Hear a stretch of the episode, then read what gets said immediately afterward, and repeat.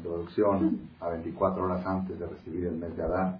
Y ahora vamos a hablar ya directamente al gran.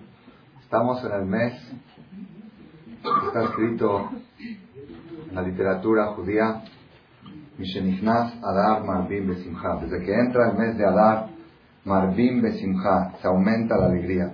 Explicamos la semana pasada que la palabra Marbim no quiere decir solamente se aumenta la alegría, para Marbim quiere decir crecer. En hebreo es una palabra, son sinónimos, mejor dicho, homónimos. Marbim, la palabra Marbim quiere decir dos cosas. Marbim quiere decir aumentar y Marbim quiere decir crecer. Crecer, crecimiento se dice así, es, crecer es Parú, Rabú. Mishenichnas Adar, desde que empieza el mes de Adar, Marbim Besimha, los seres humanos crecen con ese instrumento que se llama Simha. El instrumento que se llama alegría es el arma más poderoso que tiene el ser, arma más poderosa que tiene el ser humano sobre la tierra para poder superar los obstáculos de la vida. Tenemos que saber, Rabotay, y grabarnos esto en nuestro corazón, en, nuestro, en el corazón de nuestros hijos, en nuestro matrimonio, en nuestro negocio, en los asuntos comerciales, en las relaciones sociales, en todos los niveles de la vida. El instrumento más poderoso para triunfar es un instrumento que se llama Simha. La persona que tiene simja, que tiene alegría, tiene 80% de probabilidades de triunfar en todos los sectores de la vida. Está comprobado militarmente, cuando hacían las guerras, los soldados que tienen moral alta tienen las probabilidades de ganar la batalla. Los soldados que están desmoralizados, aunque tengan las mejores armas, es muy probable que caigan en la batalla. La vida es una lucha, la vida es una batalla. Todos luchamos, el matrimonio es una lucha, la educación de los hijos es una lucha, el negocio, el comercio es una lucha, la vida social es una lucha, todo es lucha. La vida espiritual es una lucha, contra el es una lucha. El arma más poderosa para vencer todas esas luchas es la simja. Y por eso, a Kadosh Baruj Dios nos dio un mes que se llama el mes de Adar, para en este mes dedicarnos a cultivar esa cualidad llamada alegría, adquirirla, a posesionarnos de ella para que durante el resto del año podamos triunfar en todas las batallas de la vida, en todas las luchas de la vida. Y por ser que el Satán, que el hará, sabe qué tan poderosa es esa arma para el ser humano, principalmente para el judío, por ser que el Satán sabe que una persona alegre está naturalmente distanciado del pecado, una persona alegre no peca, no peca, la gente peca porque está triste, angustiada, está comprobado, lo dice el Zohar, lo dice la Kabbalah, una persona alegre no ofende. Una persona alegre no cuenta chismes. Una persona alegre no tiene, por no tiene causa para irse por ahí y serle infiel a su mujer o viceversa. Cuando la persona tiene simja, de manera, sigue libre, el libre Dios está siempre, pero está distanciado, tiene una barrera natural hacia el pecado. La persona alegre está cerca de Borolam, cerca de Dios, está escrito claramente esto en el Talmud. Y la persona angustiada está cerca del diablo, cerca del Satán. Eliezer hará, Eliezer hará, le dice a la persona, yo estoy dispuesto a que tú hagas muchas cosas buenas, haz mis voz, respeta Shabbat, haz todo. Nada más si te tiene triste, ya estás en sus manos. Si te logró poner angustiado, lo que te pida vas a hacer. Porque la persona no soporta la angustia y sale a buscar, como le llamo yo, analgésicos para calmar el síntoma de la angustia. Sale a buscar analgésicos, prueba un analgésico, no le sirve, prueba otro hasta que, hasta que le sirve, pero le sirve como analgésico. Luego cuando se calma el efecto del analgésico, ¿qué sucede? ¿Qué sucede? Viene la enfermedad con más fuerza, viene la angustia con más fuerza. Y ahora, si antes tomaste dos aspirinas, te dan estas cuatro aspirinas. Dos, dos ya no alcanzan. Y luego la aspirina ya no sirve, necesitas otro analgésico hasta que, hasta que llegas con el doctor y la infección es tan grande que ya no hay no hay analgésico que pueda calmar esa angustia, es la edad entre los 40 y los 50 años. La mayoría de la gente llega con esa situación que dice, tengo todo y no tengo nada. Tengo casa, tengo negocio, tengo familia, tengo mujer. Y Baruch Hashem, todo me va bien, pero me estoy angustiado, no sé, siento algo adentro, algo adentro. Lo que sucede es que eso lo sintió desde los 12 años, de los 13 años lo sintió. Lo estuvo calmando con analgésicos. Primero le dio una dosis, vamos al cine luego doble cine, luego triple cine, luego cine ya no sirve, luego discoteca, luego esto, luego lo otro. Y así, hay que dar vuelta al mundo, cataratas, conocer, todos analgésicos. Y cada vez el analgésico que sirvió ayer, ya mañana ya no te sirve. Necesitas una dosis más fuerte. Hasta que llega uno a la conclusión que dice, ¿ahora qué hago? ahí llega con el jajam con quien, el psicólogo, con quien sea, dice, ¿qué hago? Dice, bueno, muchas veces sucede, a mí me han llegado casos, muchos casos, personas que vienen desesperadas, desesperadas. Ajá, desesperado, tengo dos semanas que no como, un caso les cuento, dos semanas que no como, que no duermo, ya bajé 10 kilos, 15 kilos, estoy mal, estoy mal, me estoy enfermando.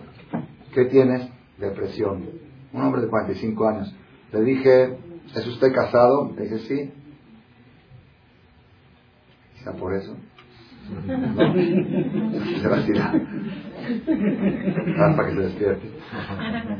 Le digo, ¿se lleva bien con su, en su matrimonio? Sí, Baruch Hashem, muy bien. ¿Tiene hijos? Sí, Baruch Hashem. Tiene, le empecé a preguntar todo, cómo tiene casas propias, si tiene casa en Cuernavaca, si tiene casa en Acapulco, si tiene casa en Miami, todavía no. Sí, pues ya está en camino. Después ya, cuando vi que todo lo que preguntaba, le digo, dije ya seguro ahora le voy a encontrar el punto. Pero después de la devaluación, que fue, fue, fue unos meses después de la devaluación, después de la devaluación, se vio afectado su negocio. Quizá por ahí viene la cosa. Dice, ¿qué? Dice, después de la evaluación se levantó mi negocio, toda mi fabricación era nacional, estaba parada toda la producción, y ya que subió el dólar, pues ya era más barata la mercancía nacional, y no doy abasto para surtir a los clientes, no doy abasto, mi, negocio ha levantado, ha crecido. Digo, entonces, ¿por qué está angustiado? ¿Por qué está angustiado? Dice, es lo que le pregunto yo a usted, usted me pregunta a mí. Él me vino a preguntar a mí, yo acabé preguntándole a él. No hay explicación.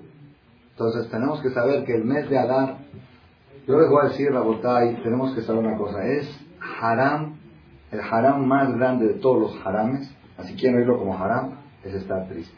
¿Por qué? Porque si estás triste, ya están las puertas abiertas para lo peor. Y si estás alegre, todo lo demás es fácil, todo lo demás es ligero. El matrimonio va más fácil, la educación va más fácil, la religión va más fácil, los negocios caminan más fácil. La persona tiene que saber Cuanto más duros son los problemas que tiene, más alegre debe estar. ¿Por qué? ¿Por qué? Porque justamente por ser tan duros los problemas, necesito tener armas poderosas para enfrentarlo. ¿Y cuál es el arma más poderosa? El estado de ánimo. Cuando ven a una persona sonriendo en la calle, hoy en día está de moda, no, no sonreír, está de moda preguntarle, ¿de qué sonríes? Antes era al revés. Hoy, hoy en día es, es curiosidad, oye, mira, este está Qué raro, está feliz, qué raro. Si se ve, no es curioso, decía qué chistoso, está feliz. Qué gracioso, mira. Oye, ¿qué, ¿por qué estás sonriendo? ¿Tienes dólares? ¿O por qué estás sonriendo? ¿Qué? Estoy sonriendo, ¿qué tiene? ¿Qué está? ¿Sabes por qué estoy sonriendo? Te voy a decir por qué. Tengo unas broncas tan grandes, tan grandes, que si estoy angustiado no puedo enfrentarlas. Entonces tengo que ponerme doble dosis de alegría para poder enfrentar este problema que tengo. Cuanto más grandes, yo les digo por experiencia, experiencia personal, experiencia con la gente, con Baruch Hashem tengo varios años trabajando con Kahal, con Sibur.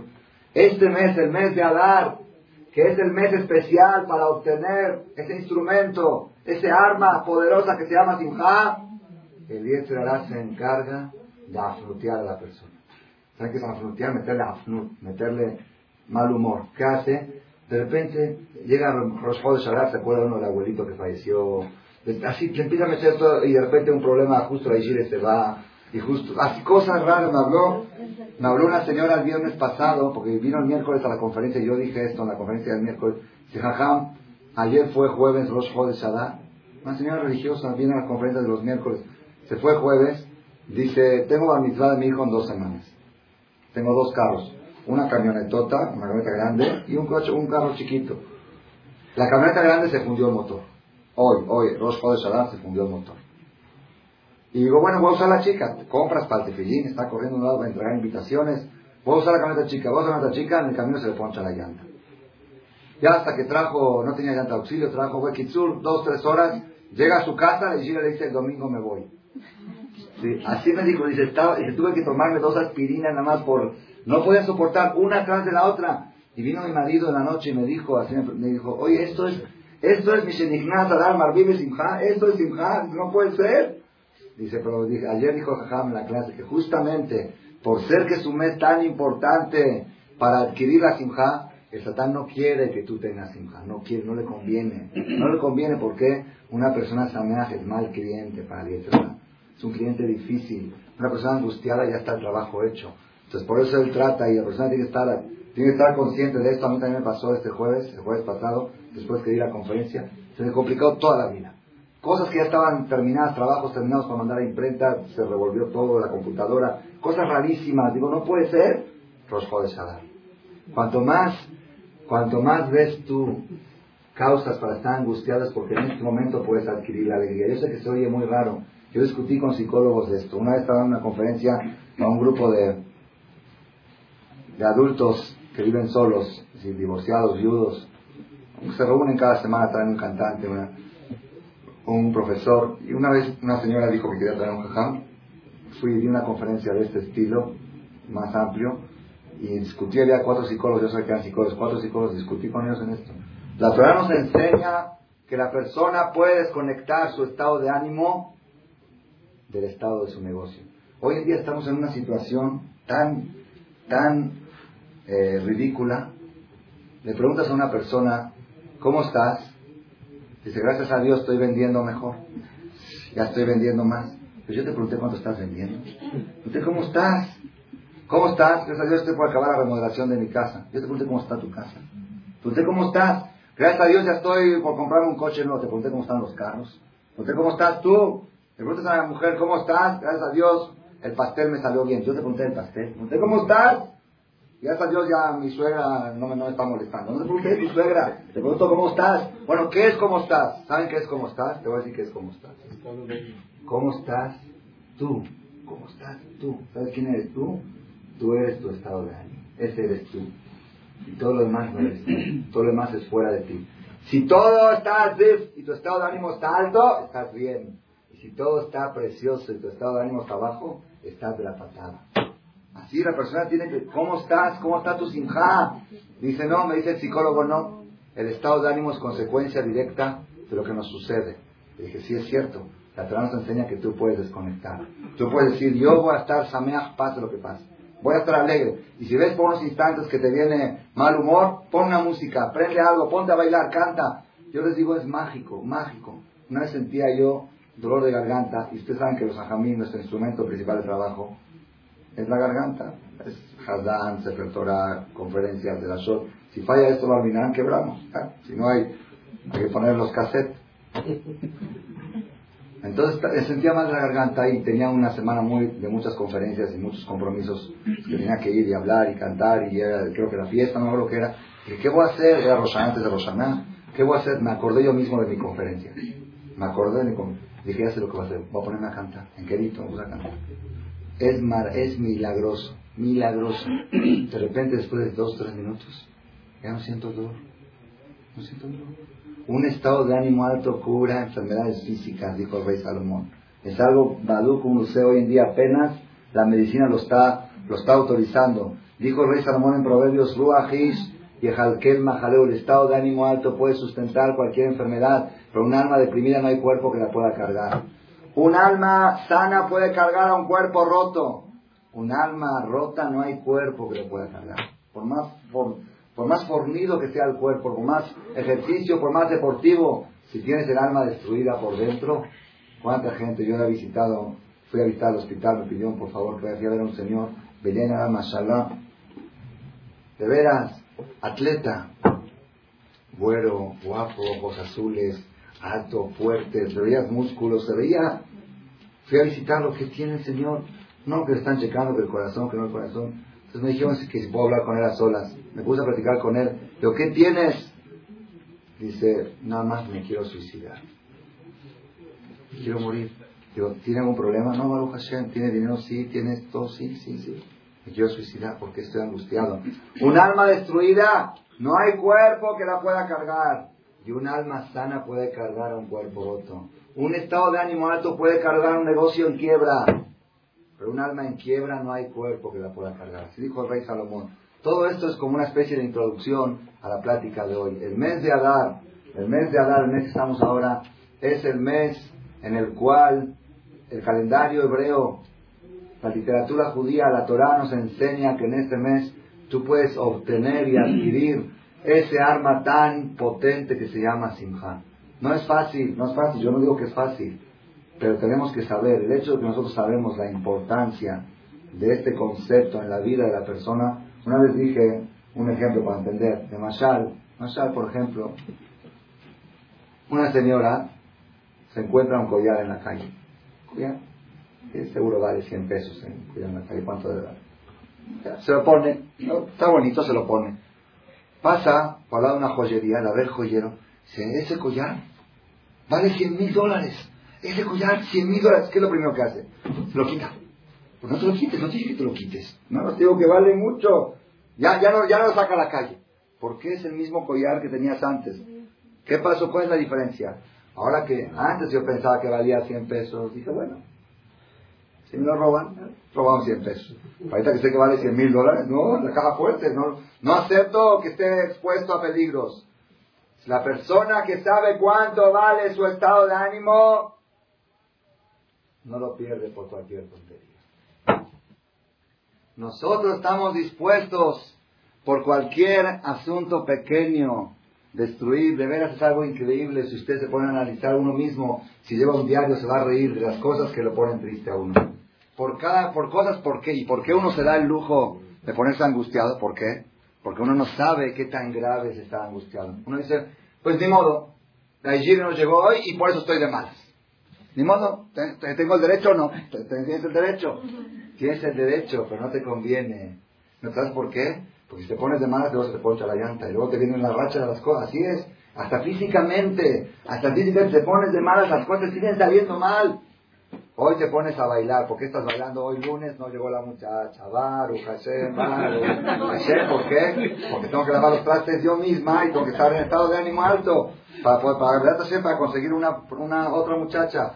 Un ejemplo, cada quien su ejemplo, los cheques devueltos, la mercancía de devolución, cada quien tiene sus ejemplos. Tenemos que saber, ahora que estamos en el mes de Adán, tenemos que saber, nada más con esto, la bota, y con esto ya vale la pena la conferencia, aunque no sigamos, sí vamos a seguir, ¿eh? con, esto solo ya vale la pena, que la persona más sepa que lo más precioso, lo más caro que tienes en tu vida es tu alegría, no vas a permitir que cualquier tipesh, cualquier tonto te la arrebate y te la quite. La vas a cuidar más. Si tú crees que alegría es algo, una cosa más, entonces la pierdes por cualquier cosa, pero si tú sabes, una vez leí un artículo de una pareja, una pareja le llegó el marido después de trabajar un día entero, llegó el marido a la noche a cenar a la casa, gente humilde, pobre, llegó el marido a cenar a la casa y en toda la casa había un solo huevo, un solo huevo. Para hacer huevo frito, ¿qué quieres cenar? Te voy a hacer un huevo frito. Va la mujer, saca el huevo del refri, pum, se le cae al piso. Se cae al piso, pero y ya se echó a perder. Y el marido se enojó, se tengo un día trabajando, vengo a cenar y encima tú eres, eres una desconsiderada. Empezaron los pleitos y ya contestó que tú eres peor porque tú eres un flojo. De que tú empezaron a media hora gritándose uno al otro, ya, se acabaron los gritos.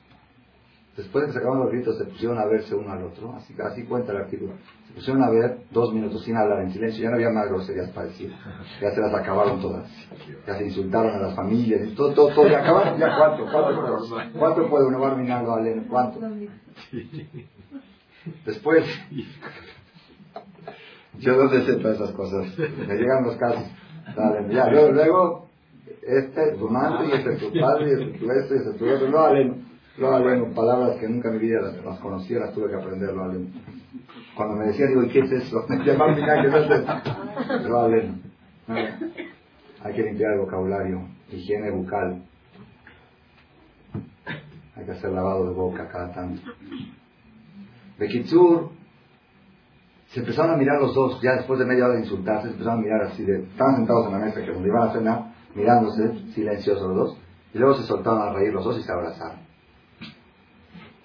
Dice, ¿qué pasó? Dice, se dijeron, le dijo uno al otro, dice, oye, estamos destruyendo nuestro matrimonio por un huevo.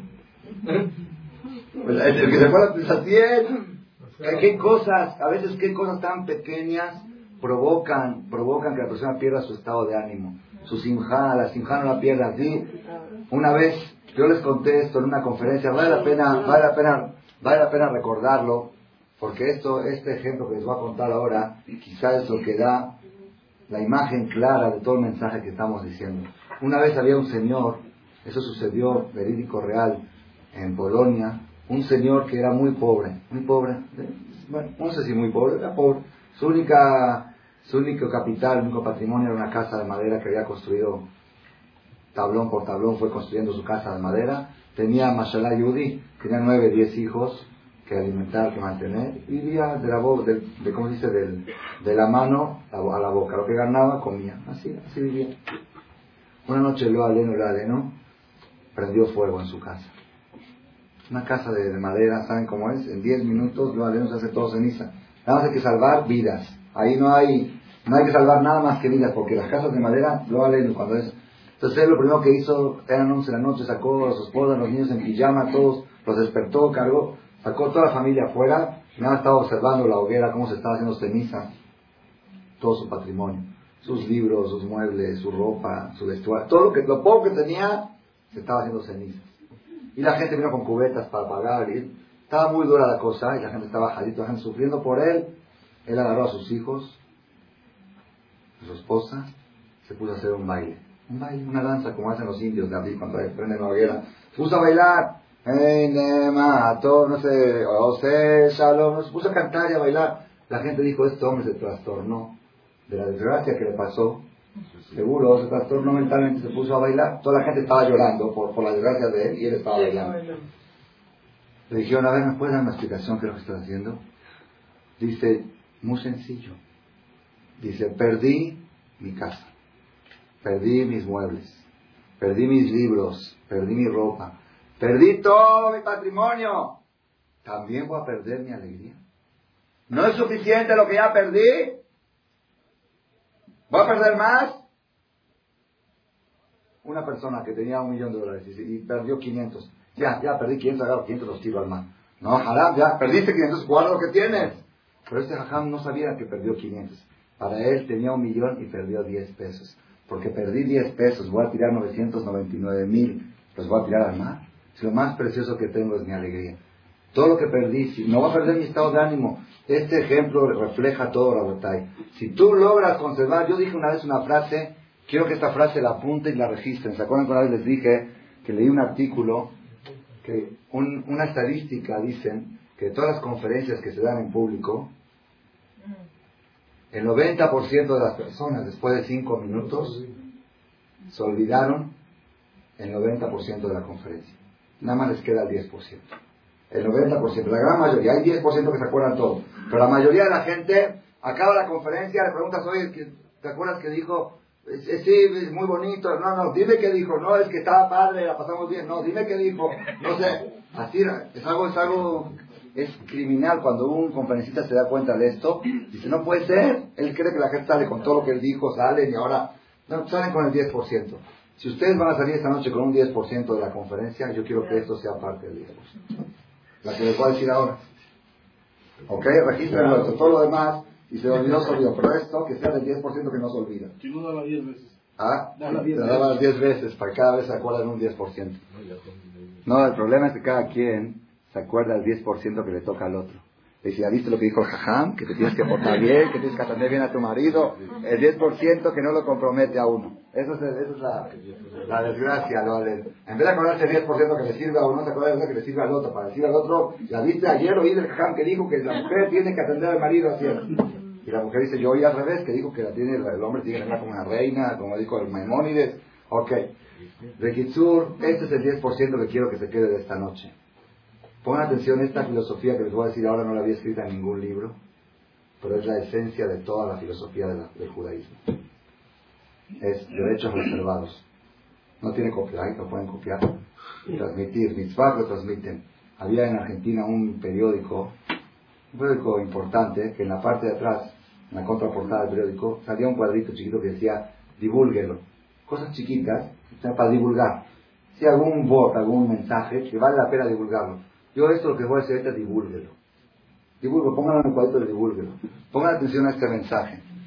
La persona, el ser humano alegre, no necesita todos los millones. el ser humano angustiado no le sirven todos los millones. Entonces, te pregunto, si estás alegre, ¿para qué los buscas? Si estás angustiado, ¿de qué te sirve? ¿qué sucede con la mayoría de las personas? Están angustiados y creen que al tener un millón más van a estar alegres. Ahí está el error, ahí, viene, ahí está el satán. ¿Entendieron cómo está? La persona alegre no necesita nada y la persona triste no le sirve nada. Entonces, en vez, ¿por qué vendes tu estado de ánimo por un problema en el negocio? ¿Por qué vendes? Si tú, si estás alegre, no necesitas esas utilidades. Y estás angustiado, aunque lo ganes, no te va a servir. Es haram, es haram. La persona trabaja, trabaja para ser feliz y sacrifica su felicidad por su trabajo. ¿No es una contradicción? La persona dice, ¿por qué trabajas tan duro? Para mis hijos. Y descuida a sus hijos para atender a su negocio. Entonces no era que todo era para ellos. Todo era para ellos, pues atiéndelos a ellos. Esto es, esto es Jodesh El mes de Adar que estamos ahora es un mes que si la persona sabe aprovecharlo, si la persona sabe exprimirlo, si la persona sabe no pasarlo desapercibido, este mes puede uno adquirir, adquirir, no digo que una alegría plena, pero puede adquirir un porcentaje muy grande de alegría, que esa alegría le va a ayudar a batallar todo el año con los obstáculos que se enfrentan en la vida. Que esa alegría le va a ayudar a que sienta que no necesito nada, tengo todo, no necesito nada. Es, es el mes de Adar. La pregunta es, ¿cómo se obtiene eso? ¿Cómo se obtiene ¿Cómo, ¿Qué tiene que hacer la persona en el mes de Adar?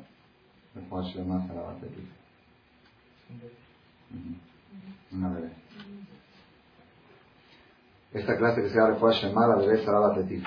¿Cómo, qué debe hacer la persona para exprimir, para aprovechar el mes de Adar y salir, salir, salir de este mes con algo? Como digo, una, siempre digo este ejemplo, hay gente hay gente que pasa las fiestas y hay gente que las fiestas los pasan a ellos. Hay gente que pasó la fiesta, hay gente que la fiesta lo pasó a él. Si ya pasó Purim, ya pasó Pesa, ya pasó, y lo pasó a él. No, yo pasé Purim, yo pasé Pesa. Uno mismo tiene que pasar Purim y uno mismo tiene que adquirir algo en Purim. ¿Qué debe hacer la persona en el mes de Adar para conservar la alegría? La semana pasada dimos un mensaje, un mensaje de verdad, de verdad, es potentísimo. Lo dimos como preparación para poder recibir la alegría. Un corazón donde hay rencor no puede haber alegría. Es imposible. El rencor, el Talmud lo llama lodo, tina. Lodo, el rencor es lodo. Un corazón enlodado, por más alegría que trates de inyectarle, se va a embarrar con el lodo que hay adentro. El rencor es lodo y nosotros lamentablemente en la vida acumulamos rencores. Los acumulamos, los guardamos. Tenemos, Baruch Hashem, una capacidad de disco duro muy grande para guardar rencores. Tenemos, hasta tenemos este, tenemos este, ¿cómo se llama? Comprimidor de archivos zip, archivos zip, para comprimirlos. Cuando ya no cabe tanto rencor, lo comprimimos. ¿Saben que zip? Cuando tienes saturado el disco duro, agarras y lo comprimes. Si tienes 100 megas, hacen 10 megas, pero tienes ahí guardado. Cuando quieres, lo descomprimes. Tenemos comprimido y oprimido y reprimido nuestro corazón con rencores. Y los rencores es el enemigo número uno de la alegría. No puede, yo no digo que al quitar los rencores ya viene la alegría, no. Pero viendo rencor no puede haber alegría. Después de quitar el rencor, ahora hay que trabajar para inyectar alegría. Rencor es una de las cosas que contradicen, es antónimo de la alegría, es sinónimo de la angustia. Rencor es lodo. Es decir, ya hablamos la semana pasada, dimos varios tips, vale la pena mucho oír esa conferencia, cómo la persona debe hacer para quitar el odio de su corazón, quitar el rencor, borrarlo. Dijimos que, ¿se acuerdan que dijimos que hasta en la reencarnación siguiente ¿Por qué tenemos que antes de dormir decir yo perdono a todo aquel que me ofendió en esta reencarnación? ¿Quién se va a enojar de la reencarnación pasada? Si tú te fuiste del mundo con rencores, cuando reencarnas, reencarnas con los rencores también. Y, eso, y tú mismo ni sabes por qué. Tienes un rencor guardado del, otro Gilgul. Por eso antes de dormir decimos borro todo. Borro de esta reencarnación y de la pasada. Eso es una preparación a preparar el corazón para recibir la sinja. La pregunta es, Ok, ahorita ya que quitamos los rencores del corazón, suponiendo, ¿no? Porque no es algo tan fácil. Mucha gente se me ha acercado hasta recibir llamados telefónicos después de la conferencia de la semana pasada, del martes pasado. De veras, de veras es un tip, es una, es una receta impresionante, impresionante. La persona, la persona, Dios, a cada uno le dio al ser humano memoria y olvido. Memoria y olvido. La memoria, ¿para qué se la dio? Para recordar las cosas bonitas de la vida. ¿No, ¿No tiene cosas bonitas la vida? No hay, no hay el día de tu boda, que, que, creía uno que iba a ser feliz, el, día de un paseo que uno hizo, el día de esto, el día de de tu hijo. Hay, hay, hay cosas bonitas en la vida. Dios creó la memoria para memorizar, para recordar que hay gente buena en el mundo. Hay gente buena. Acuérdate, mira esta persona cómo entregó todo para ayudar al prójimo. Acordarte, hay, hay gente buena. Y, el olvido, ¿para qué Dios lo creó? ¿Para qué el olvido? Para olvidar lo negativo. Olvidar los malos momentos. Olvidar los... Así para eso se creó. ¿Qué hace la persona? ¿Qué hace la persona? Utiliza toda su memoria, toda su memoria para decirle, eso nunca te lo voy a olvidar, nunca, jamás te lo voy a olvidar. Una vez llegó una pareja aquí, de veras, 17 años, 16 años de casados, tenían unos problemas, empezó a recordar cuatro años antes de que se casen, cosas que le hizo de novios. De novios, me empezó a decir, mira, ¿te acuerdas de aquella vez cuando fuimos a tal lugar de novios y me hiciste eso? Dice, te dice, ¿te acuerdas todo? ¿Cómo tienes lugar para almacenar todo? ¿Qué hace la persona? Agarra la memoria para recordar todo lo malo, todo lo negativo. Mira qué mundo cruel, mira qué gente mala, mira cómo es la gente, mira que esto, todo lo malo lo recuerda. Y cuando quiere recordar lo bonito, memoria agotada, ¿cómo dice la computadora? Memoria agotada, no hay lugar, no hay espacio. Entonces, ¿qué tiene que hacer? Tiene que hacer discos de respaldo. ¿Saben qué hacen? ¿Saben? No, espere, yo les voy a contar algo increíble, algo que a mí me dejó mucha huella. Mi maestro, Radio Udades, creo que esta noche ya se nos va a ir la conferencia. Quería llegar al tema de la simja, pero vale la pena oírlo. Mi maestro Radio Udades me contó que 18 años después de casado, se encontró en la calle con una persona y le dijo, ustedes son rateros. Una persona en la calle dijo, ustedes son rateros. Nosotros rateros somos familia de Jafamín, Hades, familia desde Jala, tradición. Sí, sí, porque dice, ustedes me contrataron de fotógrafo en mi boda, en la boda tuya, en la boda tuya, le dijo, en tu boda yo tomé fotos y nunca vinieron por ellas. Yo trabajé y las tengo y apenas te veo. Dice, yo primero que todo, ¿quién te contrató? Dice, no sé, uno de la familia. Dice, yo no te contraté, mi papá tampoco, Alaba Shalom, mi mamá tampoco. Se ve que algún tío, algún tío le habló a un fotógrafo, oye, en los tiempos antes se manejaba más ligero todo esto, como se acuerdan que en Jala las bodas eran en las casas. Y vio un amigo fotógrafo, dijo, ve y tómale fotos a mi sobrino que se va a casar. ¿Me entendieron cómo fue? No fue una contratación oficial como hoy, que ya es todo más. Entonces de Kitsur, el Jajam dijo, bueno, tráemelas y te las pago. 18 años después de la boda, te trajeron sus fotos de boda. Dice el Jajam, yo no necesito fotos de mi boda. ¿Por qué? Los que tienen poca memoria necesitan acordarse con las fotos. Si yo, Baruch Hashem, tengo la imagen del día de mi boda, la tengo todo el día frente de mí. Me acuerdo los Jajamín que había, qué bonito estaba, la alegría. ¿Para qué necesito las fotos? ¿Saben qué está pasando hoy en día, Rabotai? Todo lo malo lo archivamos en el corazón y todo lo bueno en el álbum. En el álbum de fotos. Tendría que ser al revés. Debería de ser. Las cosas, ¿sabe por qué la gente pone álbum de fotos? Como en el corazón no hay lugar para guardar. Ustedes saben que las imágenes ocupan más espacio en el disco duro. Como, como en el corazón no hay lugar para guardar las cosas bonitas. ¿Y por qué no hay lugar? Porque está saturado de rencores y de odio y de cosas feas. Entonces, ¿qué tengo que hacer? Tengo que tomar fotos y ponerlas en el álbum. ¿Y el álbum cada cuánto lo abrimos? Entre nos. Shabbatot, cada cuánto Shabbatot. Cada llover, cada sietena de año. Pues, ¿quién, ¿quién, tiene tiempo de ver el álbum de del día de su boda? El primer año de casado hay un poquito más después. ¿Quién tiene tiempo? Son, algunos me dijo, son momentos para olvidar. Lo aleno. A veces cuando hay problemas en el matrimonio dice, no quiero ya abrirlo. No, aunque vaya bien el matrimonio, ¿quién tiene tiempo, man? Pero los rencores aquí están guardados sin abrirlos, se abren solitos todas las mañanas. Todas las mañanas sale uno cargado con todos esos álbumes de fotos negativas que tiene. ¿Qué hay que hacer? Hay que hacer al revés. Yo así digo, le veas mensaje. Cada vez que tienes un problema con tu suegra, tómale una foto y archívala. Ya, ahí la tengo, ahí la tengo, para que el día, el día que, quiera, algún día dentro de 50 años te saco el álbum y digo, a suegra, usted me hizo esto. No, no la guardes aquí, aquí no hay lugar. Aquí solamente guarda las fotos buenas de la vida. Eso es, eso es Jodesh Adar. El mes de Adar es un mes que Hashem Itbaraj, la persona tiene que aprender, tiene que aprender. Yo les voy a decir una cosa. ¿Cómo hacemos para tener simja? ¿Cómo hacemos? ¿Cómo hacemos? La simja, yo les voy a decir una cosa. La simja no viene solita. Si se va solita. Se va, se va solita. La alegría se va solita. No tienes que orientar para que se vaya, vete simja, no, la alegría se va solita. Para adquirirla, la persona necesita luchar. La persona necesita hacer terapia, autoterapia. La persona necesita hacer, hay sistemas, hay sistemas, la persona tiene que trabajar y luchar. Si después de 10 años de autoterapia la persona logra tener una situación permanente de alegría, permanente, no de diversión, no de aspirinas, no de analgésicos.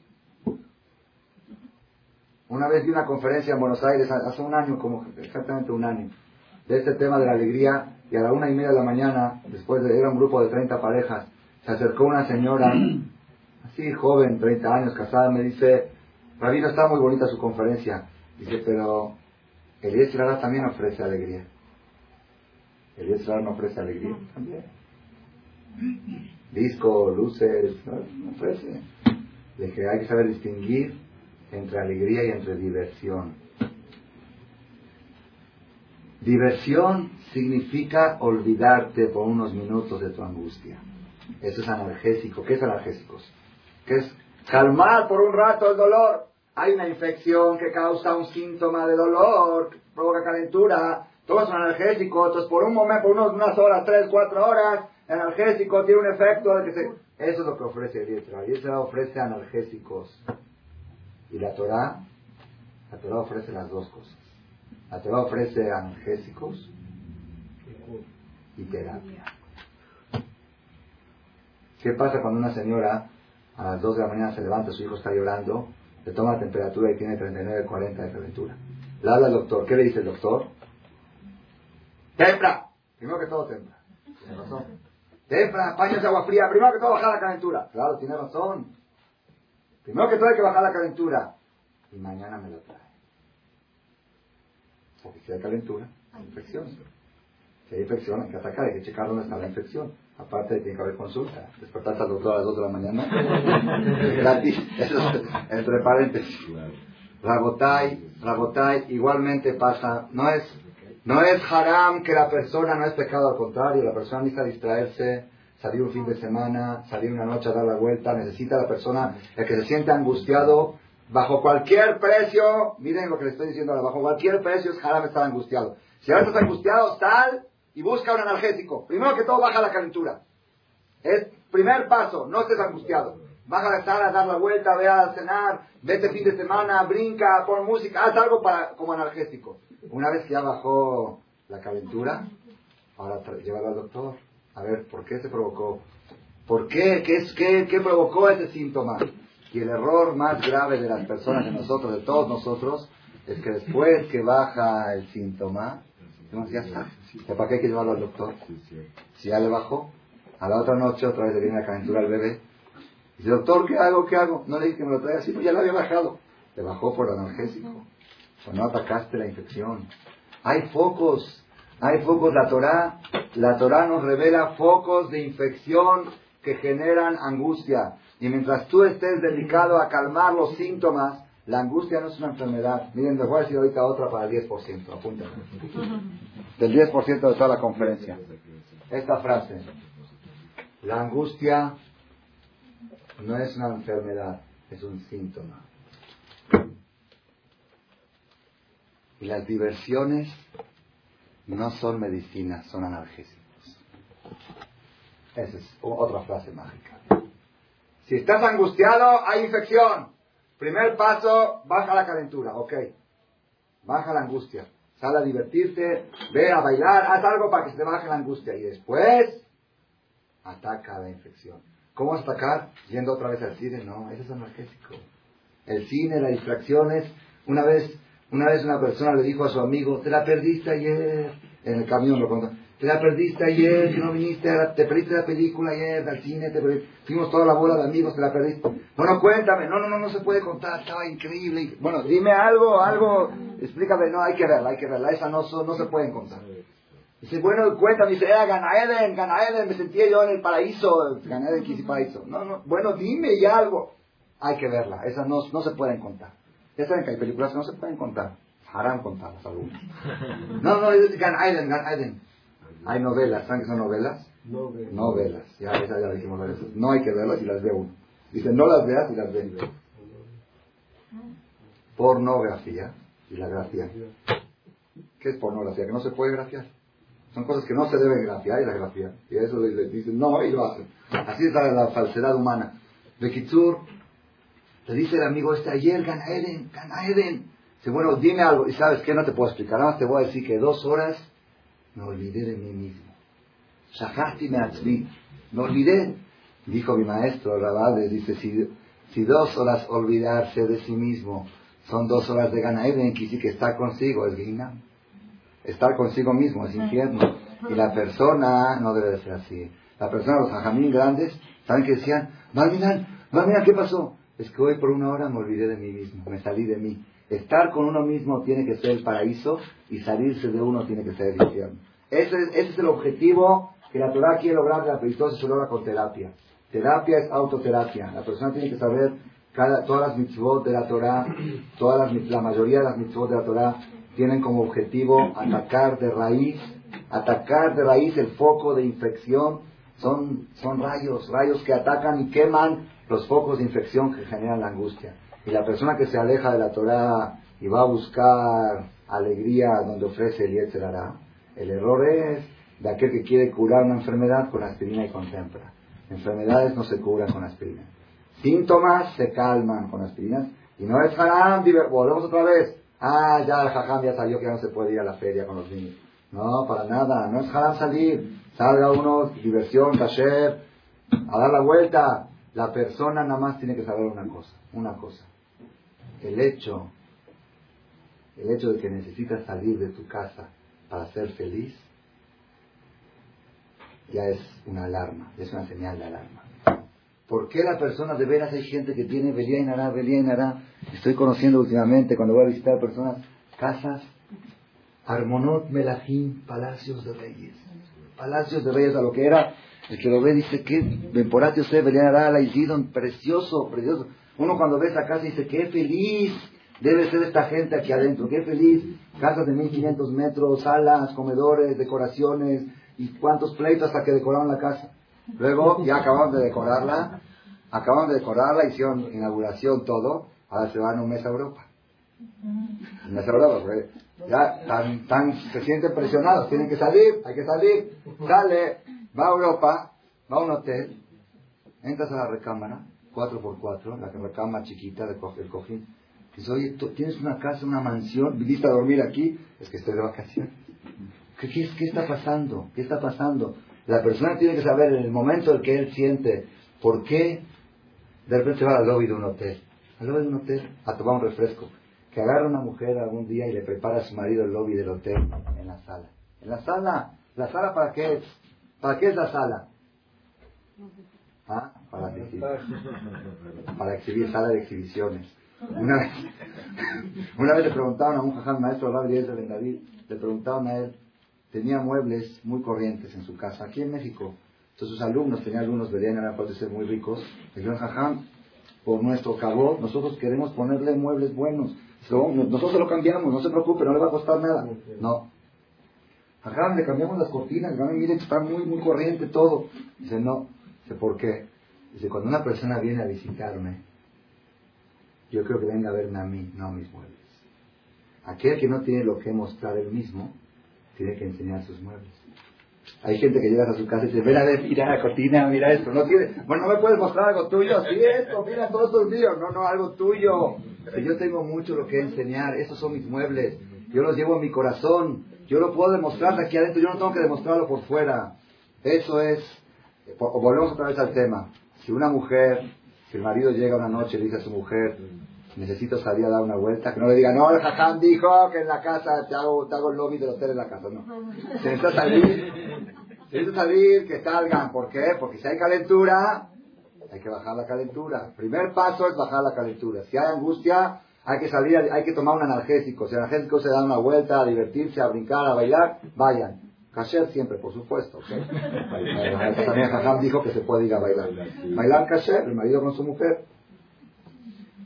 Pero después de que ya funcionó el calmante, ya bajó la calentura, ahí te dice, bueno, ahora, ¿por qué vino esa calentura? ¿Dónde está el foco de infección? ¿Cómo lo ataco?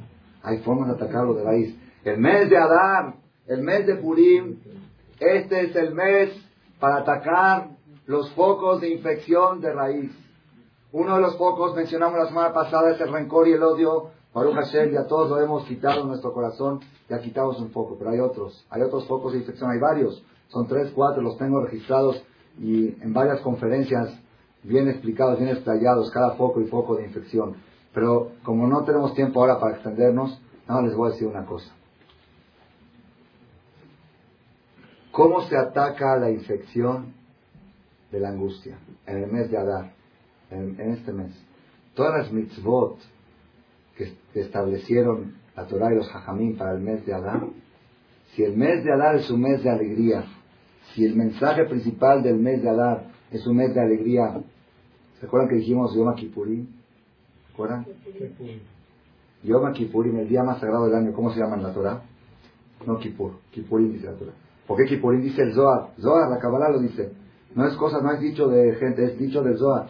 Dice el Zohar, Kipurim es que Purim, casi como Purim. El día de Yom Kippur, ¿saben cuál es el día de Kippur? ¿Se acuerdan cuál es el día de Kippur? ¿Quién no se acuerda? El día que la mayoría de los judíos del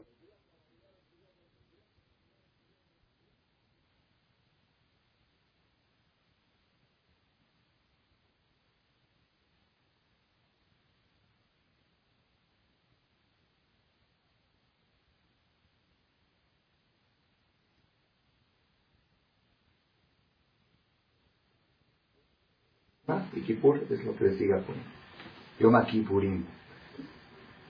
Imagínense ustedes un día tan precioso en el año, el día de Purim. Tanta fuerza, tanta energía tiene el día de Purim y cuánta gente la pasa desapercibido. Uno tiene cita no sé dónde, en Hong Kong, otro tiene cita acá. Oye, Purim, Purim, Purim, Purim. Purim.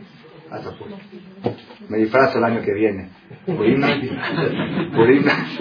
Purim, no es disfraces. Purim no es disfraces. Purim es terapia. La semana que entra, Hashem va a dar una explicación de los disfraces también. ¿Qué representa eso? Purim es terapia.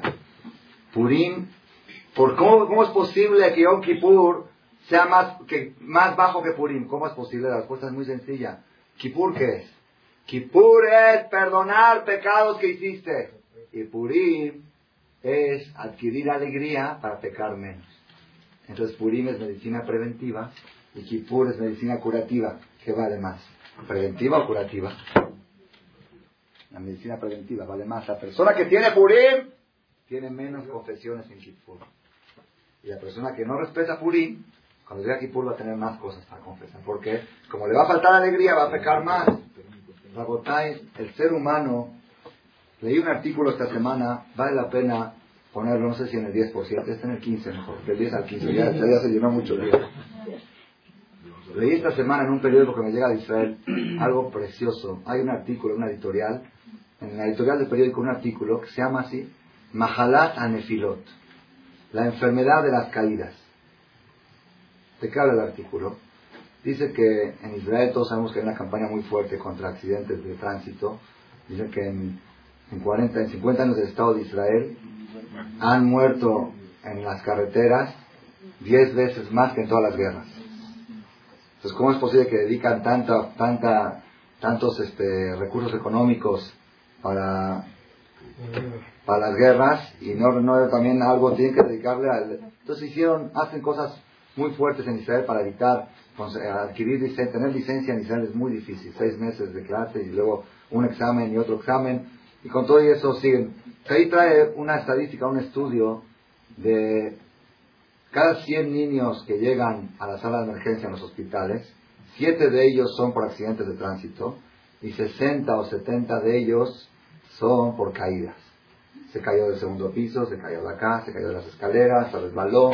Así es. Entonces dice, ¿cómo es posible que ahí trae, cuenta dos, tres casos, un caso de un papá que vivía en el octavo piso llegó del trabajo y vio a su hija que estaba en la ventana.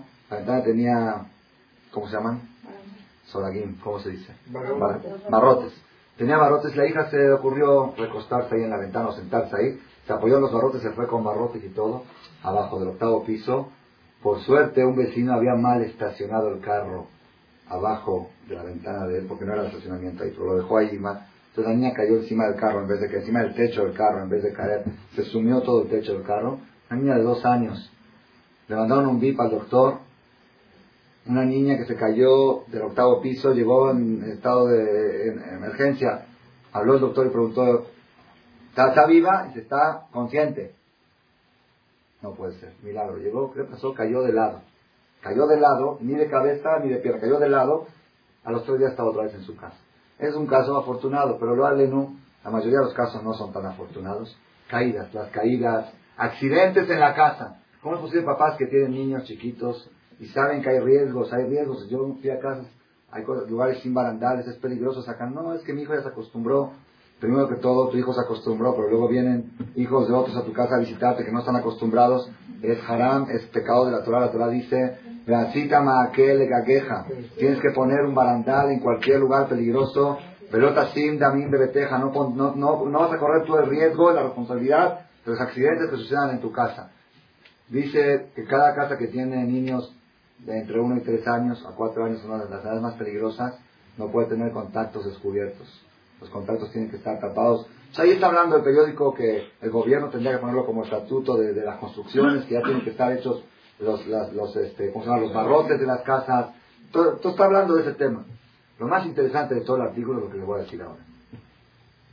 Dice, ese es el 10% que me quedó a mí, de todo el artículo. Dice así, dice que hicieron un concurso de 100 mamás recién aliviadas.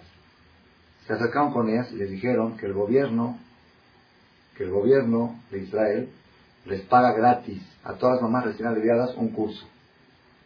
Hay dos, dos cursos para escoger. O un curso de primeros auxilios, de boca a boca y de torniquete, de todo lo que es primeros auxilios, cardio, cardio, respiración cardiovascular, todo ese sistema, ABC, abrir, boca a boca y comprimir.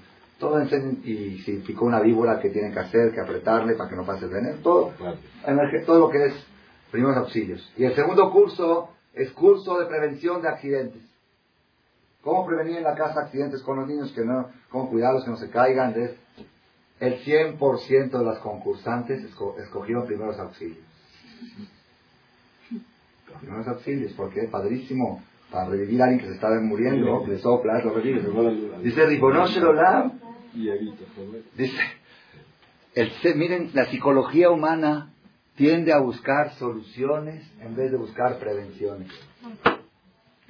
Los seres humanos preferimos Kippur que Purim. Kippur es solución. Kippur es estación cardiovascular. Está uno desmayado de pecados y viene Kippur y lo revive. ¿Y Purim? ¿Qué es Purim? Purim. Purim es adquirir simha. ¿Para qué? Para que en Kippur tengas menos cosas que curar, menos cosas que atacar, menos cosas que confesar. Entonces, Rabotai, yo digo lo siguiente. Lo que estoy, ahora nos encontramos en la parte de la introducción de la conferencia. ¿Ok? Yo creo que la conferencia principal va a tener que ser la próxima semana, ¿verdad? Si nosotros queremos saber cómo atacamos la angustia de raíz en el mes de Adar, en el mes de Adar, la respuesta que les voy a dar es muy sencilla. Las mitzvot que establecieron los hajamim y la Torah para este mes, seguro que la función de ellas son atacar la angustia de raíz. Ahora, las te voy a explicar cómo atacan. Cómo esta mitzvah ataca la angustia raíz, pero aunque uno no entienda, es como una persona que va al doctor, le dice, doctor, me duele la cabeza, tómate aspirina. Por favor, doctor, primero explíqueme cómo funciona la aspirina y después la tomo. Tómala, calma el dolor y luego te explico. ¿Ok? No, no, no, no, yo siempre me gusta entender las cosas. Yo nunca, es curiosísimo, es increíble, increíble. La persona va al doctor, el doctor le receta cafios, sismospirinas, cada vez con los acuerdos que tiene con los laboratorios, ya saben. ¿no? Los laboratorios sacan medicinas nuevas y hacen acuerdo con los doctores. Ahora, es la misma, el, la aspirina y la tempa, son la misma, nada más que es el acuerdo del laboratorio. Va el doctor, te receta, tú como un corderito, vas a la farmacia, le dices, oye, no me vendes esto, ¿para qué quieres? que me va a curar. ¿Quién dijo el doctor? ¿Tú le crees?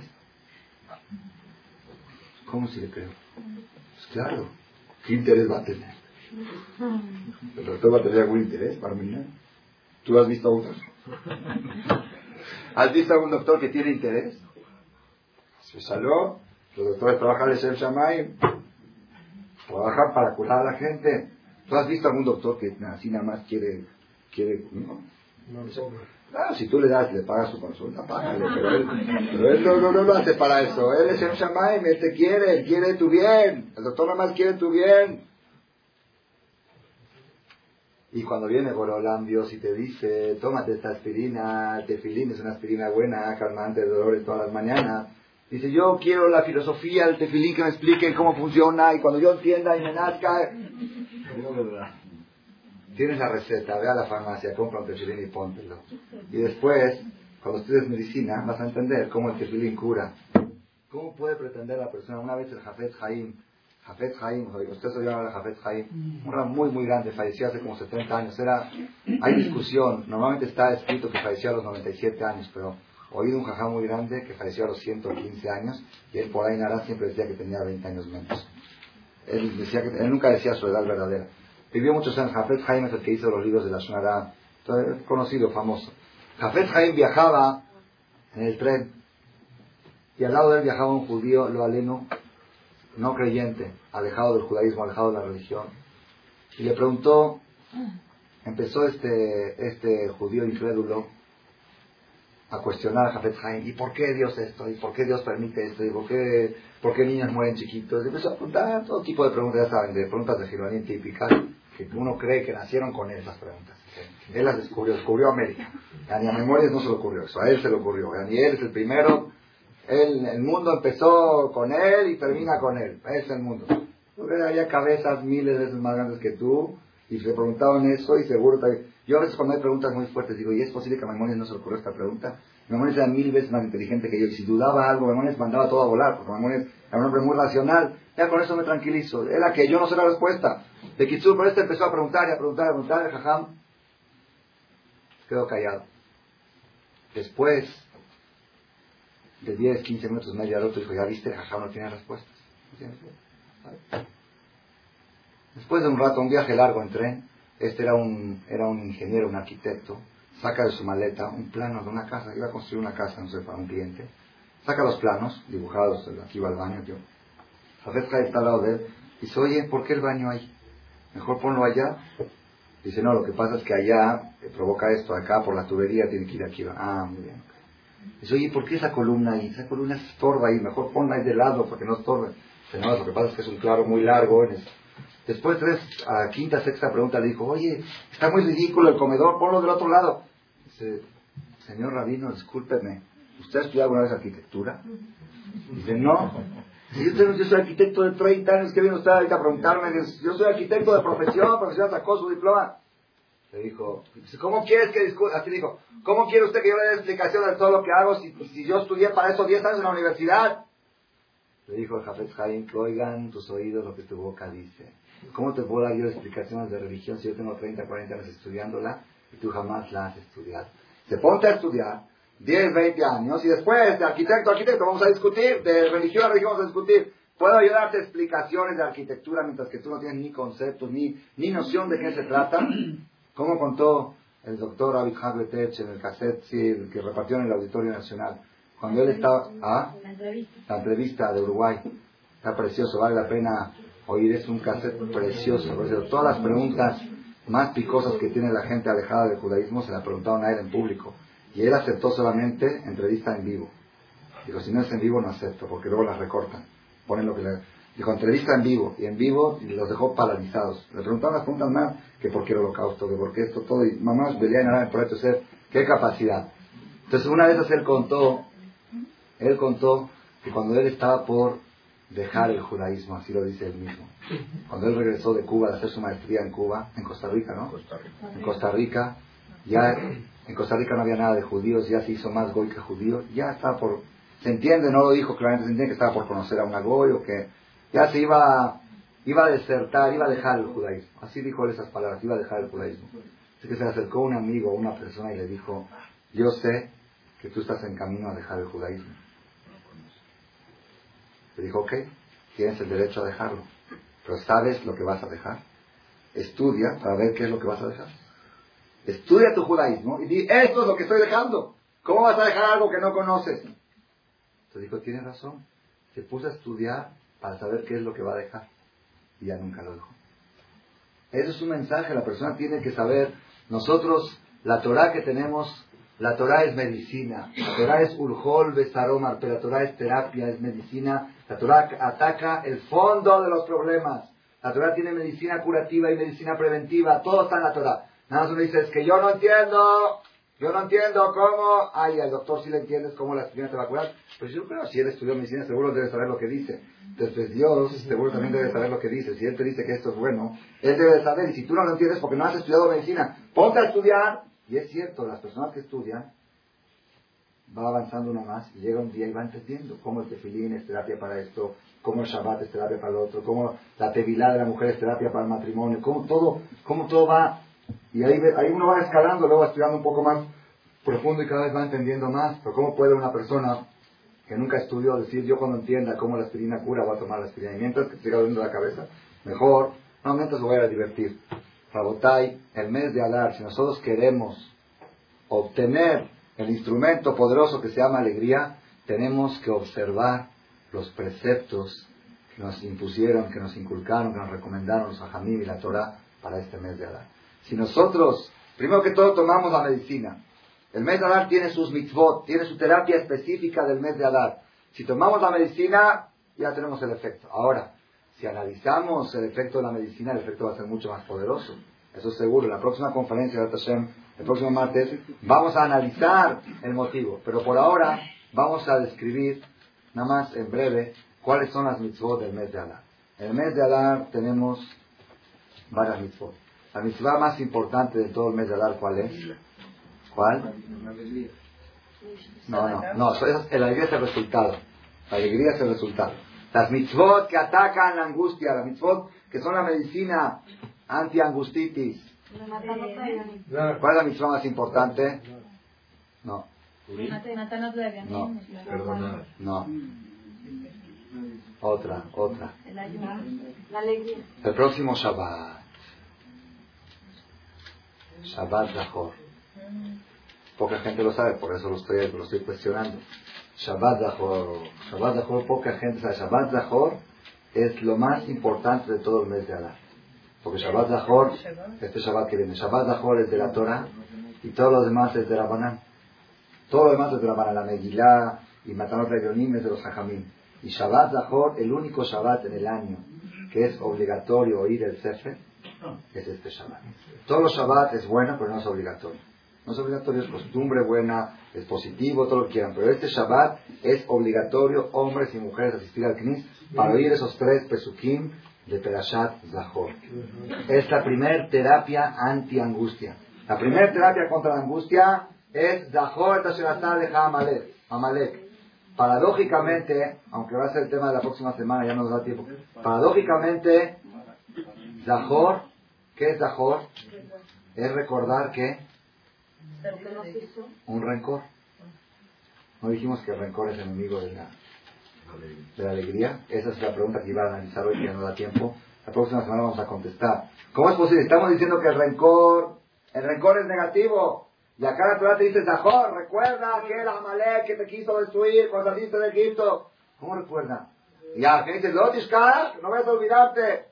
No me dijiste que el rencor no es bueno, no dijimos que el rencor es lodo, no dijimos que es... Eso es la Hashem es para la próxima conferencia o quieren para esto, ya no hay tiempo. Después, después de Zahor, después de Zahor, un, después de Zahor tenemos la mitzvah de Mahasita Shekel, Zecher de Mahasita Shekel, tres monedas que se daban en el tiempo del Betamidash, eso es antes de Purim. Luego tenemos el ayuno de Tanit Esther, el ayuno del miércoles próximo, ayuno de la mañana hasta la noche. Luego tenemos la mitzvah de lectura de la Megillah la noche y en la mañana, son doble, doble mitzvah. Mucha gente por equivocación la oye en la noche y no la oye en la mañana, y la mañana es más importante que en la noche. Luego tenemos mitzvah de Mishloach Manot, mandar regalos a los compañeros. Matanot la Yolim, es acá a los pobres. Y la última mitzvah del mes de Adar, específica de Adar, es Seudat Purim. Hacer banquete con carne y con vino y emborracharse en Purim es la otra mitzvah. Todas estas mitzvot tienen como función atacar los pocos de angustia de raíz. Vamos a, si quieres, va la respuesta rápida a la pregunta, ¿cómo puede ser, cómo puede ser que recordar un rencor es terapia contra, contra angustia? No dijimos que los rencores, cuando hay rencor hay angustia. Tenemos que saber, hay un secreto No sé si vale la pena, lo voy a decir en breve, en breve y quizás una que entra lo vamos a, a explayar más. Tenemos que saber un secreto muy grande, muy, muy grande. El rey Salomón dijo, Shlomo Amelech, en Eclesiastés, en Coelet, dijo, para todo hay tiempo. Tiempo para construir, tiempo para destruir, tiempo para plantar, tiempo para arrancar árboles, tiempo para recoger, tiempo para... Así, todo tiene tiempo. Dijo muchos tiempos. El último tiempo, ¿cuál es? El penúltimo, ¿cuál es? Et lehov et no. Tiempos para amar y tiempos para odiar. Es algo... Todo está precioso, Rey Salomón, pero ahí la regó tiempos para odiar. Odio, haram. Odio es haram. ¿Cómo? Oh, pues ¿cómo puede ser? y pongan atención lo que van a oír ahorita. Lo que van a oír ahorita, este tiene que ser el 10% de la conferencia de la próxima semana, porque ya se acabó el 10%. Lo que van a oír ahorita es algo, algo impresionante para mí. Es una de las revoluciones más grandes que he descubierto en mi vida en mi vida. Donde voy y doy esta conferencia, esta conferencia es revolucionaria. La voy a decir en 3, 4, en 10 minutos. Dice Hazonish, Hazonish dice, tengo un cassette que quiero oírlo, vale la pena oírlo. Se llama ¿Tienes defectos? Con signo de pregunta. Dice Hazonish que no existen defectos. No existen defectos. Todos los defectos bien aplicados se convierten en virtudes. Todas las virtudes mal aplicadas se convierten en defectos. Es impresionante este concepto. Dice Jadonish que todos los seres humanos, todos los seres humanos tenemos todos los defectos y todas las virtudes. Todos. Vamos a poner, por ejemplo, la ambición y el conformismo. La ambición es un defecto, el conformismo es una virtud, es una persona que se conforma. De ninguna manera. Todos tenemos ambición y todos tenemos conformismo. La ambición la tenemos para qué? Para querer superarnos moralmente, espiritualmente.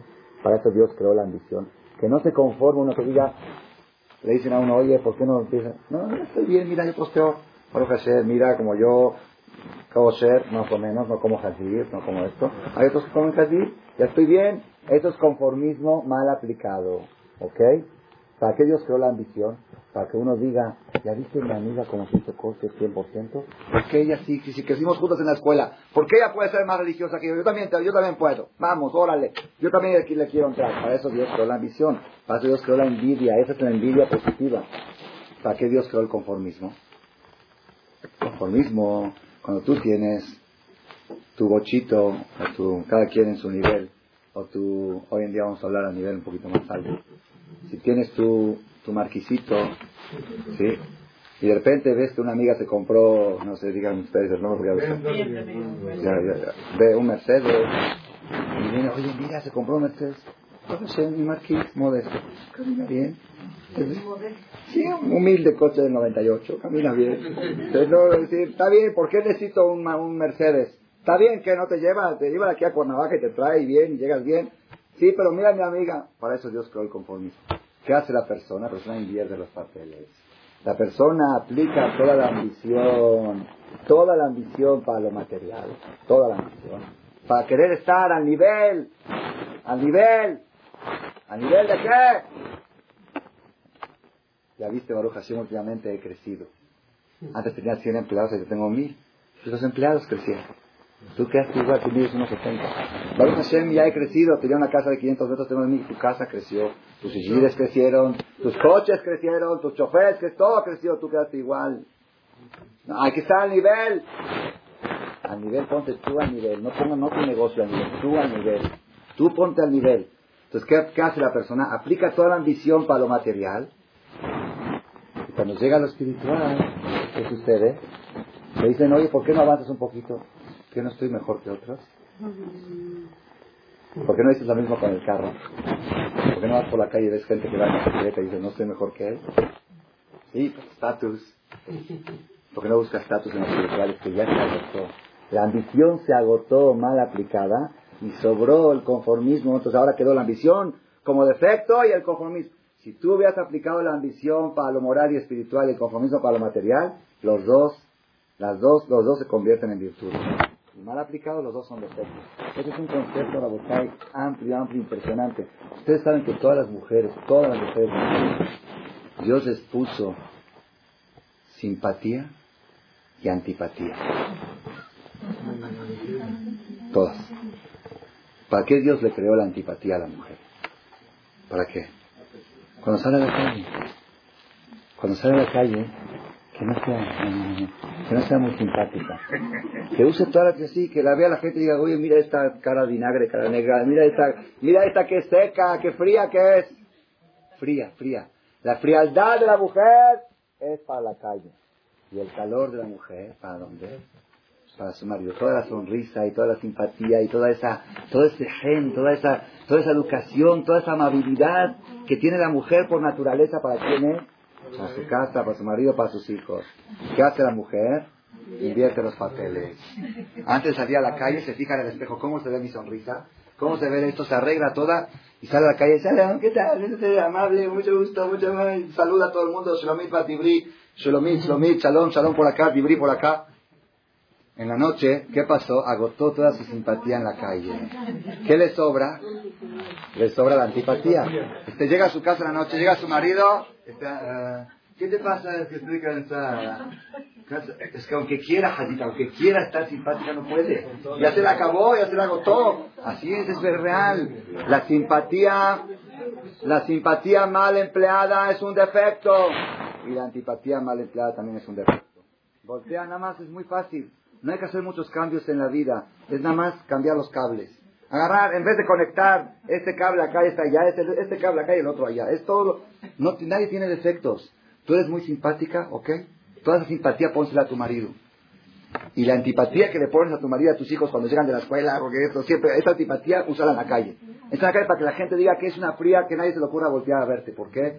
Cuando una mujer tiene que tener, cuando un hombre, cuando un hombre pone sus ojos en una mujer, la está manoseando con la vista. Y es más grave el manoseo con la vista que el manoseo con la mano. Ahí está la fuerza de la Ainara. Es manoseo, Ainara es manoseo. Cuando manosean algo, se estropea. Cuando manosean a una mujer, no, pues nada más me vio y me dijo que estoy guapa. No, no hizo nada, no me, no me tocó, no me besó, nada, nada más me vio. La mujer tiene que tener favor, no vaya algún hombre a darme nada, manosearme con su vista. Entonces, ¿qué tiene que hacer antes de salir a la calle? Desmaquillarse toda, quitarse todo el este. No tanto exagerado, pero dejarse un poquito la mano así para no ser Y nada más, y cuando llega a su casa, otra vez meterse al tocador, y ahora sí arreglarse toda, ¿Cómo estoy? ¿Cómo estoy? Es la moda hoy. en, todo, en todas las casas pasa Llega uno a su casa, ve a su mujer arreglada y decía que le dice, ¿pensaba salir? ¿Por qué? ¿Arreglarse para salir? ¿Arreglarse para ti? Para votar todas las cosas que hay en la vida, todo, todo en todos los niveles. No existen defectos, no existen defectos, todos son virtudes. Dios creó, Dios creó todos los defectos que bien empleados se convierten en virtudes. Y todas las virtudes que mal empleadas se convierten en defectos. Una vez me dijo mi papá, pie, algo precioso, precioso, esto les va a fascinar. Dice, hay, hay un defecto que se llama ateísmo. No creer en Dios. Es un defecto muy grande, Barminan, que la persona de repente actúa. Eso, ese ya, ese, ese defecto ya no, ya, ese no se puede usar para nada bueno. El ateísmo, Barminan, es lo peor que hay. qué te puede usar el ateísmo? dijo algo precioso. ¿Sabes para qué es el ateísmo? Cuando alguien te viene a pedir ayuda. No le digas Dios te va a ayudar. No hay Dios. Cuando te vienen a pedir ayuda, tienes que pensar que no Dios. Es grande, no hay Dios. Para ayudar al prójimo no existe Dios. Mucha gente, yo conozco gente, es increíble, impresionante. Dios creó la fe para aplicarla en tu negocio. Cuando tienes problemas, ten fe, no le regañes al, cliente, no te pasó el pago, reclámale, pero no te pongas nervioso, no le digas groserías, ten fe, te va a llegar, es mi asamán, es algo, no, toda la fe hay que aplicarla ahí. Y cuando llega alguien a pedirte que acá, oye, tengo un problema, la ciudad se va a cerrar. No, ¿cómo cree? Dios no va a permitir que se cierre. Dios es grande, ¿usted cree? Ah, Dios es grande. No, ¿qué pasó? Le sobró toda la fe para el otro. Toda la, toda, todo el ateísmo lo usó para él y la fe es al revés la cosa. Cuando estás en tu negocio, aplica toda la fe. ¿Me entiendes? ¿Qué sucede? Cuando uno está en su negocio, te dice, no, si tú no eres gallo, como no sé, hay palabras que dicen aquí, si tú no eres esto, te, te, te atropellan, te pisan, te van a hundir, te van a... Ahí, ¿dónde está Dios? Eso es otra cosa, eso es en el colegio. Dios está en el fin. Aquí, aquí, aquí, aquí los hechos son los que hablan, aquí tienes que hablar. Fui una vez a visitar a una persona y vi cómo le hablaba a un cliente que le atrasó un pago. Le digo, oye, Haram, esas palabras, ¿cómo salen de tu boca? en tu vocabulario, ¿cómo tienes eso? es que no hay otra forma de... Ese es el idioma, aquí ese es el idioma. Dije, ¿dónde está Dios? Dice en el colegio, en el CNIS.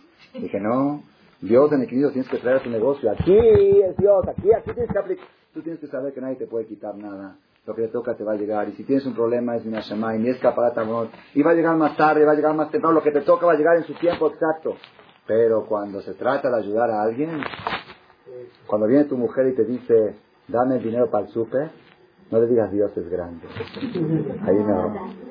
no, no, sí, sí, porque hoy de mañana llegó una pareja y así pasa. Gente, gente madura, gente, ojalá, charla, una persona madura de cuarenta y pico de años, al fin casados 20 años, bien, problemas, problemas.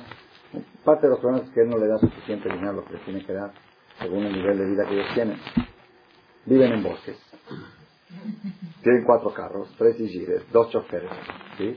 Y cuando va a pedirle dinero, dice, fíjate cómo fulana vive con diez mil pesos. Ok, fulana vive en Polanco, un departamento chiquito, con una sola muchacha, con un solo carro, sin chofer. No, pero tú tienes que acostumbrarte a vivir en Kitsur. Estaba así todo el tema. Entonces, le dice, le debo diez mil pesos al dentista. Y debo veinte mil pesos de colegiatura. Y debo no sé qué, hizo la cuenta ya lo que debe. ¿Cómo puedo yo vivir así? Yo tengo que dar la cara. Yo tengo que dar la cara y yo soy la que paso las vergüenzas. No, es que el negocio estamos muy invertidos, más allá edificios, propiedades. Y, ok, dice, vende una propiedad y paga las deudas. No, al final, al final, cuando ya no me queda otra, dice, bueno, ten fe, ten fe en Dios. Ten fe. Dije, estás equivocado. Ten fe en Dios, yo le voy a decir a tu mujer.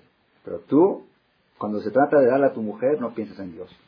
No pienses en ahorita le tienes que dar y dale. Este, la persona, es el error más grave de la humanidad, ¿saben cuál es? la persona confunde, aplica Aplica las virtudes en los lugares donde son defectos y aplica los defectos en los lugares donde son virtudes. La Gemara dice, con esto voy a terminar, la Gemara dice, Kola merahem zarim sofoli rahmanim. Algo impresionante. Esto es lo que les voy a decir ahora. Dice Gemara, todo que se apiada de los crueles, al final va a acabar siendo cruel con los piadosos. todo que se apiada de los crueles, Dios creó la crueldad para aplicarla con los criminales. Las leyes de Estados Unidos, de la democracia, de derechos humanos, ¿qué son derechos humanos? ¿Qué son derechos humanos? Lo que corresponde. Los derechos humanos de Estados Unidos es proteger al criminal y es proteger a la sociedad. ¿Por qué? Porque el criminal Hajito le agarró un momento de shejora, estaba enojado Hajito. Hay que entenderlo. Hay que hay psicología en la persona, no es malo. Él es bueno, nada más que de repente sacó una pistola y la mató a su esposa, pero no es malo Barbinal. Es una persona buena. Como dijo una mujer, dice, mi marido es Zahab, mi marido es oro. Mi marido es oro, nada más cuando se enoja puede matar a alguien, pero es oro. Él es oro, nada más que no lo hagan enojar. Entonces, ¿qué pasó? Los, derechos humanos quiere decir considerar jalditos, pobrecitos. Está bien asesino y por eso que por eso vas a poner en la silla eléctrica, por eso, y que quieran si lo pones en la cárcel toda la vida, ya, déjalo, alivia la ligera, entonces ¿qué pasa? Los criminales están sueltos en la calle y la gente está en la cárcel está encarcelada en su casa por miedo a los criminales. Dice la Gemara, toda persona que aplica la misericordia, la piedad mal aplicada, al final va a acabar usando la crueldad con la gente buena. Aplica, es, es piadoso con los crueles. ¿Dónde se aprende esto de Shaul Amele? Saúl Amelech es la aftará que vamos a leer este Shabbat en la perashá de Amalek. Le dijo Shemuel, le dijo a Shaul, el profeta Shemuel le dijo a Shaul, ve y destruye a Amalek, destruye destrucción total a Amalek, ley divina, ley de Boreolam. Fue Shaul a la guerra. Entró, empezó a destruir, dijo, Jadita, mira mujeres bellas, ocupación, son inocentes. Mira animales, que el animal que hizo, no hizo nada, la mitad era matar animales también. ¿El animal? ¿Qué pecó el animal? No pecó nada. De aparte lo podemos hacer corbanón, vamos a donarlo al CNIS. ¿No? Vamos a ver, Robe juega en Las Vegas y donan lo que llaman al CNIS. No importa, haz, haz, trampas en el negocio y luego vas en Kipur y compras calvillo. Con eso ya la resuelves. Shaul, Shaul Amelech, al otro día vino Dios, le dijo a Samuel, a Shmuel, Dijo, me arrepentí que puse a Shaul de rey, me arrepentí. ¿Por qué? Dice, no cumplió con la palabra. Al otro día va Shmuel a visitar a Shaul y dice, ¿qué pasó Shaul? Dice, Akimoti es Barashem, viste, ya cumplí la misma, fui, hice guerra, gané la guerra. ¿Y qué es esa voz de las vacas, Jodomé, Mu? Ah, pues las vacas, porque para, traer Corban Hashem, al Bet Amigdash. ¿Y por qué no de es que me dio lástima, vi haram, una vaca pobrecita que, que pecó. Y niños inocentes, que pecaron. Me dio lástima. ¿Saben? Saúl fue excesivo. No, su corazón no le daba matar gente inocente. ¿Saben cómo terminó Saúl, la historia de Saúl? Después de unos años, unos años destruyó Saúl una ciudad de No, No se llamaba la ciudad, de puros Koanim. Había una ciudad de puros Koanim, hombres, mujeres y niños, la incineró, le prendió fuego a todas, la hizo ceniza. Dice la Gemara, porque según él le dio un albergue a David, su competidor. Dice la Gemara, todo el que se apiada de los crueles acaba siendo cruel con los piadosos. Dios le creó a Saúl, a Melech, excesiva piedad, pero le dio un porcentaje de crueldad. ¿Para qué le dio la crueldad a Dios a Saúl? Para destruir a Malek. Porque era una mitzvah divina que vamos a explicar la semana que entra. ¿Cuál es la idea? Dios le creó la crueldad para usarla en su lugar correcto. Pero él ah, empleó, empleó una virtud mal aplicada, le sobró esa crueldad y la aplicó con sus hermanos. Rabotai, todos los que estamos presentes, todos tenemos odio en el corazón, todos. Dios creó el odio. Dios creó el odio. ¿Para qué Dios creó el odio? El odio Hashem lo creó para repudiar la maldad, para repudiar la agresión, para odiar lo negativo. Si la persona aplica en su lugar correcto el odio, ya no es odio, ya no queda. Aunque quieras odiar, no puedes. Una vez tuve un problema con una persona, y yo siento que tú me odias, le dije, no tengo odio para ti. Y ya lo gasté. Todo mi odio está usado. ¿En qué? En odiar la maldad. Odiar la maldad. La persona que odia la maldad, que odia la maldad con todo su alma. Así dijo el rey Salomón, tiempos para amar y tiempos para odiar. David Amélez dijo, David Amélez dijo, Dios, aquellos que te odian yo los odio. Lo máximo de lo... Agoté todo mi odio con la gente mala. No con la gente mala, con la maldad de la gente mala. A la gente mala hay que odiar. Hay que odiar a la maldad de esa gente. A, a ese veneno, a ese satán que tienen adentro. A eso hay que odiarlo. ¿Qué hace la persona Y Pongan atención bien a lo que les voy a decir ahorita. Amalek, antes de Purim, dijimos que la preparación para preparar el corazón para la alegría, ¿cuál es? Quitar rencores. Ok, ya quité todos los rencores. Pero hay un rencor forzoso, hay un rencor natural que Dios creó en el ser humano que tiene que odiar a alguien. El ser humano tiene que odiar a alguien. Ustedes no saben de la historia, seguro ya la han oído, de aquel judío que naufragó su barco y llegó a una isla, solito. Un judío solo entrar ahí. Pues, ¿qué va a hacer? se quedó ahí, no venía a agarrar cocos, comía.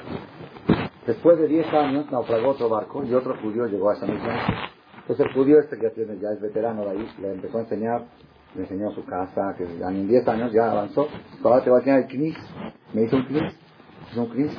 Y aquí te va a enseñar el otro knis. ¿Para qué dos knis? Ah, porque a, a este entro y a este no entro. Yo tengo, yo tengo que tener un cris que no pise. Yo siempre tenía un cris que no pisaba. Este cris no, no, lo piso. La persona tiene que odiar algo, tiene que usarlo, tiene un rencor que está aplicado en alguna parte. Entonces viene la Perashat Zahor y te dice, ¿sabes para qué Dios creó el odio? Para odiar la maldad. Amalek, vamos a explicar que Amalek es el símbolo de la maldad. Si tú usas todo tu odio para odiar a Amalek, entonces ya tienes tu corazón limpio y despejado para recibir la semana. Por eso la Perashat Zahor, la Perashat esta semana es muy importante que cada quien asista al Betacneset, Rabotai. Yo les voy a decir una cosa, una cosa. Es, la gente dice, ¿qué tiene que el niño vea? Que no vea novelas. ¿Qué tiene que ver novelas? Él vea, está viendo, ¿qué está viendo? Está viendo cómo uno mata al otro, como ¿Qué, tiene de malo? Ustedes yo no sé, ustedes saben lo que se vaya adentro. ¿Qué tiene de malo? Yo digo una cosa. Vamos a suponer que un niño que ve un asesinato no lo va a copiar. No lo va a copiar porque él tiene valores. Tú inculcaste valores. No lo va a copiar. Un niño que ve infidelidad y que ve esas cosas que se ven ahí no va a querer copiar. Vamos a suponer que no. Porque está, tiene valores muy firmes, muy sólidos. Baruch Hashem, nosotros tenemos, le dedicamos dos, tres horas a nuestros hijos para meterles valores sólidos, sólidos, sólidos, muy sólidos salados en vez de sólidos. ¿Sí? ¿Qué valores tenemos? ¿Qué valores? Tenemos dos horas al día de coche que dedicamos a nuestros hijos y una hora le damos mal ejemplo y la otra hora le damos bueno. Entonces, de Kitsur, vamos a suponer que el niño ya no va a copiar lo que está viendo. Pero una cosa es segura.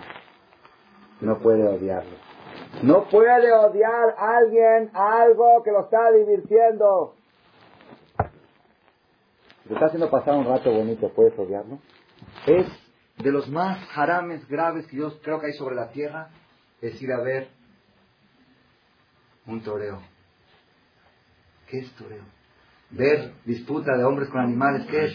Zar, los toreros, los toros, los toros. Zar Balejaim, Zar Balejaim, Zar Balejaim de Oraitá es prohibido de la Torah se sufrir un animal. Ok, mi hijo no va a aprender. Mi hijo no va a aprender mal ejemplo del torero, no lo va a aprender de él, pero ya no lo va a odiar. Y si ya no lo odia, miren lo que sucede. Si no odia la violencia, entonces ¿qué va a hacer? No, está, no la odia. Le sobra odio.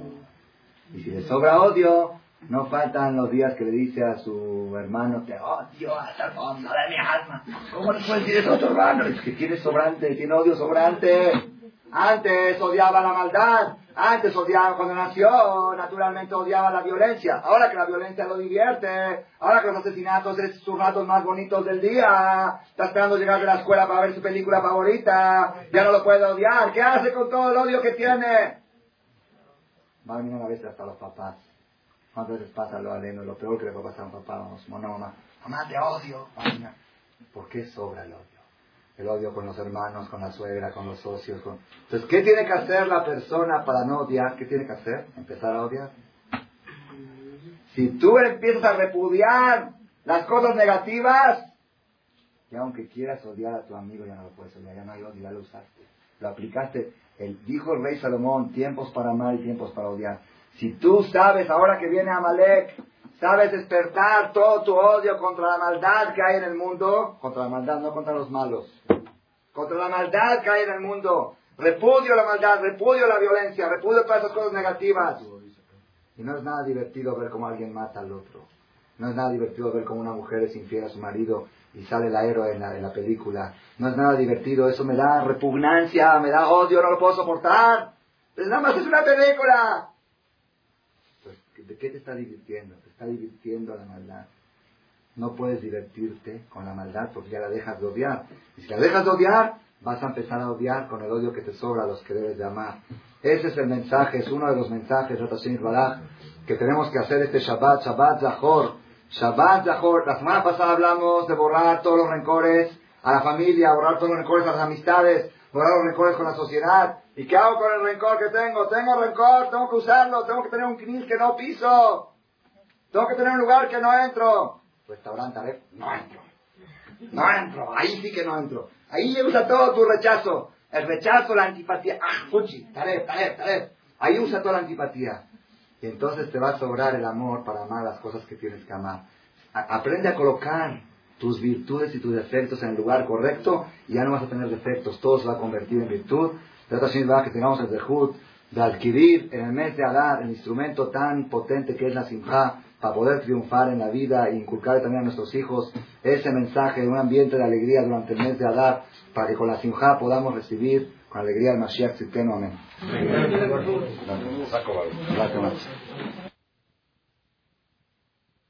Gracias por su atención a este shiur del Rav Malech.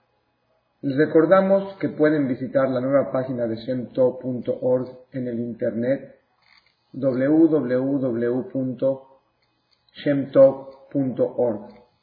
Actualmente la página cuenta con varias secciones.